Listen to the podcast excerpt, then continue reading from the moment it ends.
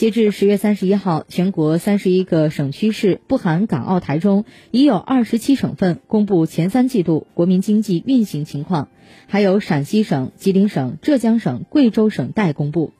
此前，国家统计局公布的前三季度国民经济数据显示，初步核算，前三季度国内生产总值八十七万零二百六十九亿元。按不变价格计算，同比增长百分之三点零，比上半年加快零点五个百分点。